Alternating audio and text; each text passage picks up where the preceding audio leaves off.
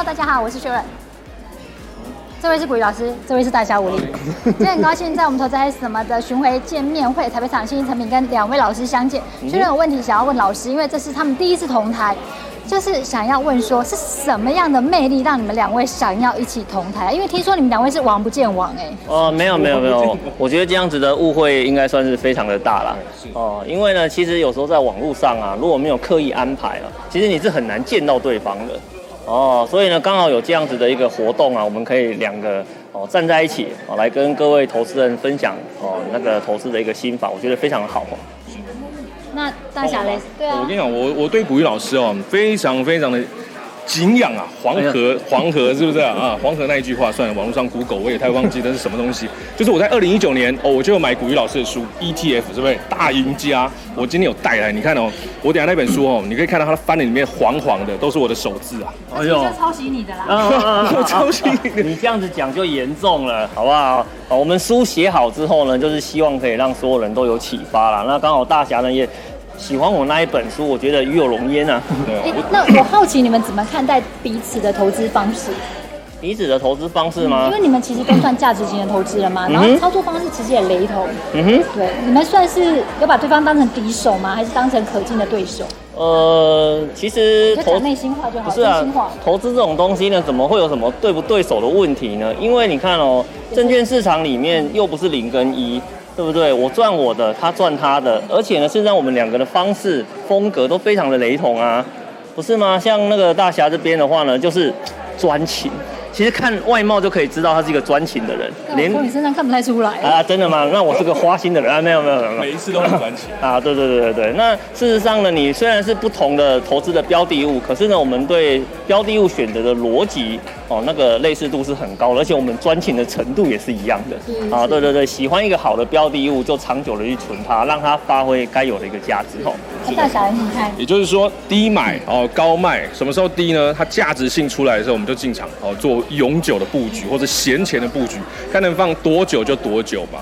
像我就是放到我能够买房哦，我就用资产换资产的方式哦。那如果暂时还没有这个现金的需求的话，我们就把它放在那边当成现金流，也就是说股息 cover 每天，也就是说我们的资产之息 cover 我们的每一天。很厉害耶，还把自己的书名置入在里面。对，那虽然想问一下哦，就是前不久就是你知道吗？台股动荡，大家跑去当美股，想说不想要在台股当。韭菜被人家割，就跑去美股被当韭菜割。嗯、想问这个有什么样建议？针对现在的一些理财小白们。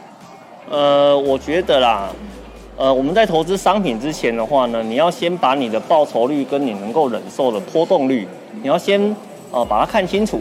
然后呢，你要有一个观念哦，你呢在台股里面是个小白哦，是个韭菜，你不会呢跑到美股之后呢就变投资大师了。哦，这个是，呃，我觉得这是很多人的一个观念的，呃，一个误区啦。哦，他会想说呢，我在 A 做的不好，那我是不是跑到 B 的话就可以翻身？但是我们要讲的是，其实投资是有所谓的基本功的。哦，那你的基本功呢，在台股可以做得出来，那你到美股去，然后甚至呢到日本市场去、大陆市场去，事实上都可以发挥它应有的一个价值。哦，所以呢，市场不要一直换来换去，选择一个你喜欢的，好好的做。哦，自然你的报酬率就会出来的。就是结论要跟古鱼老师跟大侠一样，专情就对了，专情就会有好的报酬。啊，是是是，专情也会有好的结果。我的方式很简单，就是闲钱投资哦，然后我们选择的标的，选择这个长期的绩效好的绩优股哦，跟这个绩效好的这个 ETF 嘛。那你买进怎么买？你就看今天有下跌，我们就用闲钱来做布局。今天有一千块，我们就买一千块；两千块就买两千块。哦，我们我们还可以看到一件事哦，很多人他为什么他的资产可以长期的累积？长期的持有，关键就在于他使用的是闲钱呐、啊，他忘记了闲钱呐、啊，常常久放，他常常持有，就获得这个市场完整且长期的市场报酬。嗯嗯。谢谢两位老师，然后也很谢谢我们这次的协办单位投一投信。如果如果说有兴趣再赞助我们的话，欢迎在那个。Email 给我们，谢谢大家，拜拜，拜拜，拜。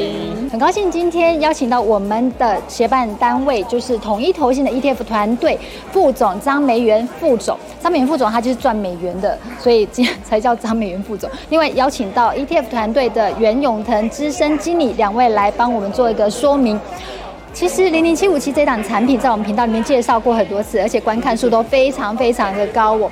不过投资朋友们呢，最常在我们的频道下面留言就是问说，哎，这十档产品都很好，可是为什么要有阿里巴巴跟百度？如果没有这两档产品的话，他们就会加码再买进。针对这个问题，想要请一下袁经理帮我们说明一下。基本上，指数公司在考量这个选择这个成分股的部部分啊，它还是要考虑到有所谓的一个代表性跟所谓的新创性的一个部分啊。那目前指数公司认为呢，这两档中概股其实基本上还是具有一个中国的代表性的一个部分。那另外的话，其实跟这个相对于美国的这个本低的一个个股来讲，它其实跟美国这个个股也有一个互补的一个效果。那关于这个近期的一些这个相关美股下市的一些问题哦，那基本上指数公司这边也会持续做一个留意哦。那同一投信基本上是根据这个指数的一个编制准则去做一个操作，我们也没有办法去做一个调整哦。那相相关的这些问题，我们也持续跟指数公司做一个这个呃关注的一个部分。那如果有一些相关的变化，我相信指数公司也会做一个这个呃适度的一个调整哦。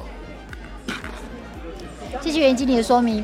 其实因为最近啊，很多。投资朋友啊，他就觉得说，哎，台股动荡不安，就想去转做美股。就去美股的时候，美股也动荡不安，就想说，哎，该怎么办？美股呢，好的时候就很好，跌的时候呢，就心很慌。像这一阵子，美股就很像在做那个荡秋千啊，一下高一下低的。所以针对这一点，想要问一下我们的美女副总、美元副总，想要问他一下，哎，想要投资，可是又担心动荡不安怎么办？还有怎么样看待后面的股市发展？那针对于刚才投资人的问题的部分，就是确实没错，最其最近的一个呃市场动荡不安哦。那其实，在十一月跟十二月的时候，可以看得到，其实呃这个市场针对一个通膨的议题，还有这个 Omicron 这个变异的一个病毒的部分，产生市市场的一个不确定，所以最近的动荡不安，其实大家可以看到，我们的台股其实在这段的时间，已经今天又来了呃之前的一个创新高哦。